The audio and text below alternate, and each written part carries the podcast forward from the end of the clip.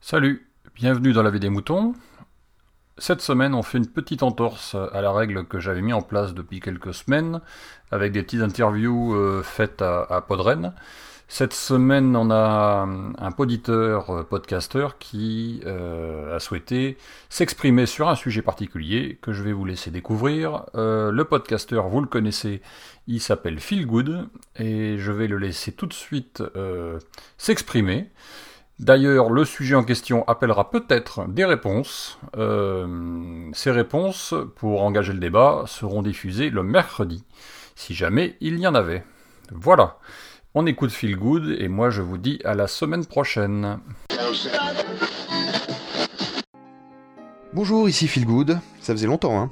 Alors, je vais pas trop changer les traditions de la vie des moutons, hein, je viens ici pour râler. Euh, juste un petit coup de gueule pour dire que j'en ai marre de Tipeee, Patreon et autres campagnes de dons. Alors, en toute transparence, hein, je suis le président de Podchose, l'assaut derrière Pod Radio et PodCloud, et oui, certes, on accepte les dons de volontaires, mais je pense pas que vous soyez forcément au courant parce qu'on passe pas notre temps à demander. On a une boîte de, euh, de pourboire au bout du bar, globalement.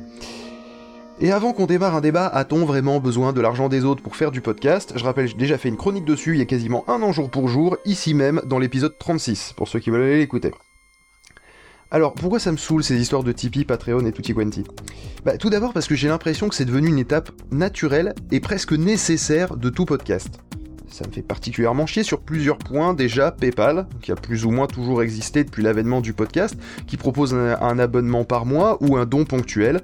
Et ces modes de paiement ont l'avantage d'être simples. Il faut pas forcément avoir un compte PayPal, même si de toute façon, euh, quasiment tout le monde a un compte PayPal. Et puis, les marges ne sont pas très élevées, même si elles existent. Pour les goodies, d'un autre côté, bah, il existait déjà des boutiques qui gèrent ça euh, pour vous. hein. Je cite Spreadshirt par exemple, mais c'est pas le seul. Euh, vos auditeurs commandent le modèle, la boutique s'occupe de tout, euh, l'envoyer, le faire et tout, jusqu'à vous payer la commission, la marge dont vous avez préalablement rentré le montant. Et oui, vous pouvez mettre zéro si vous pensez que le fait que les gens portent un t-shirt avec votre logo est déjà un geste généreux en soi, notamment publicitaire par exemple. Du coup, je pense pas que ces services tout en un, mais pas vraiment, soient les meilleurs qui puissent exister. Parce qu'en fait, ils brouillent les pistes. Ils sont plus ou moins adaptés au podcast, certes, mais ils ont introduit une espèce d'idée absurde où euh, on donne des, euh, des choses en plus des dons. C'est-à-dire lorsqu'on fait un don, on a des goodies qui, qui n'étaient pas dans l'équation initiale de base. Et ils ont, euh, à, mon, avis, ils ont rien à faire dans cet échange entre le podcast et les donateurs. Il introduit aussi à l'inverse le principe de goodies à des prix exorbitants parce que c'est juste un cadeau en échange d'un don et non un article en soi. Et je pense qu'en les surutilisant, vous renforcez cette logique absurde, où on rajoute des, euh, des frais de gestion et de rétribution pour un, don pardon, où au final, il restera que des miettes. Sans compter que la marge de ces services est en général assez élevée, hein, c'est comme ça qu'ils vivent. Euh, et euh, si vous êtes un peu con, hein, ça additionne avec une marge PayPal lorsque vous avez le, virement qui est fait sur le compte bancaire final. Et honnêtement, c'est de l'argent de vos donateurs que vous jetez par la fenêtre. Peut-être par flemme, peut-être par facilité, peut-être par la promesse de plus de revenus. Et en soi, ça me plaît particulièrement pas d'un point de vue éthique. Chaque euro donné devrait vous être précieux. Et après l'engouement sur le nombre de... Enfin, un point de plus, hein, après l'engouement sur le nombre d'abonnés, les stats de téléchargement, les étoiles sur iTunes, combien je fais sur Tipeee devient le maître étalon du succès du podcasteur que celui qui a 0€ sur sa campagne soit moqué en place publique. Du coup, vous avez allongé cette liste de tâches demandées aux auditeurs euh, avec un don à faire. Et comme il n'y a pas de version abonnée, qu'on ait donné ou non, au final, on se tape le message de pub de plus en plus long avec les années à chaque écoute d'un épisode. Surtout quand les plus malins d'entre vous le mettent non pas à la fin, mais au début de l'épisode comme un vulgaire pré-roll YouTube. C'est-à-dire que maintenant nous avons mettez-nous 5 étoiles sur iTunes, allez vous abonner, allez faire ci, allez faire ça, allez nous faire un don. Mais bon, dans l'histoire de ces, dons Tipeee, etc., ce n'est pas le pire. En tout cas pour moi. Le pire, c'est ce que j'appelle la double peine. C'est-à-dire le fait de me taper, en plus de tout ça, des gens qui râlent de manière généraliste sur les gens qui demandent, entre guillemets.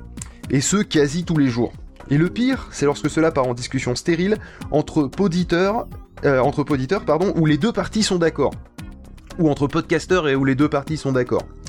À ces personnes qui se recrodetront, et notamment Picaboo et Kenton, que j'incite, que j'incite pardon, à répondre à mon avis des moutons ici, et qui sont à l'origine de cet épisode, commencez peut-être par interpeller nominativement les podcasts concernés quand vous râlez.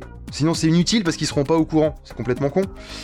Il existe aussi des boutons plus 30 secondes sur vos lecteurs de podcasts, vous avez les moyens de zapper ces parties assez chiantes, hein, je l'admets moi-même.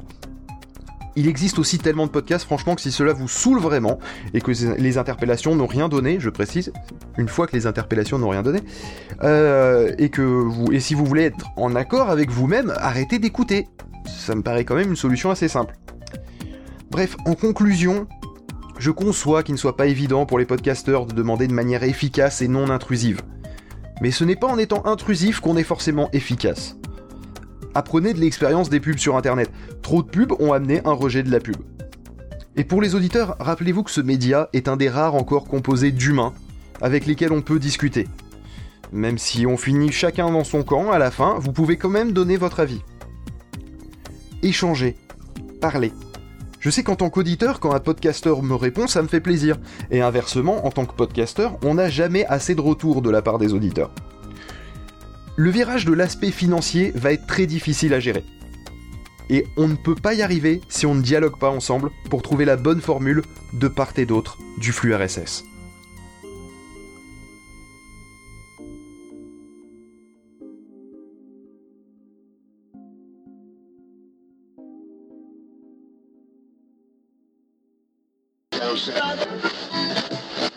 Exprimez-vous dans la vie des moutons, le podcast collaboratif et participatif. Abordez les sujets que vous voulez, faites partager vos envies, vos idées, vos colères ou vos coups de cœur. Comment faire? Vous pouvez développer votre sujet dans un plusieurs épisodes ou même lancer un débat avec d'autres auditeurs de la vie des moutons qui comme vous répondront via leur propre épisode. Envoyez un mail à picaboo, p i c a b o u b x gmail.com avec un fichier MP3 de 8 minutes maximum. Vous pouvez aussi faire vos enregistrements via le répondeur de la vie des moutons. Le numéro est le suivant 09 72 47 83 53. La vie des moutons, le podcast fait pour vous et par vous.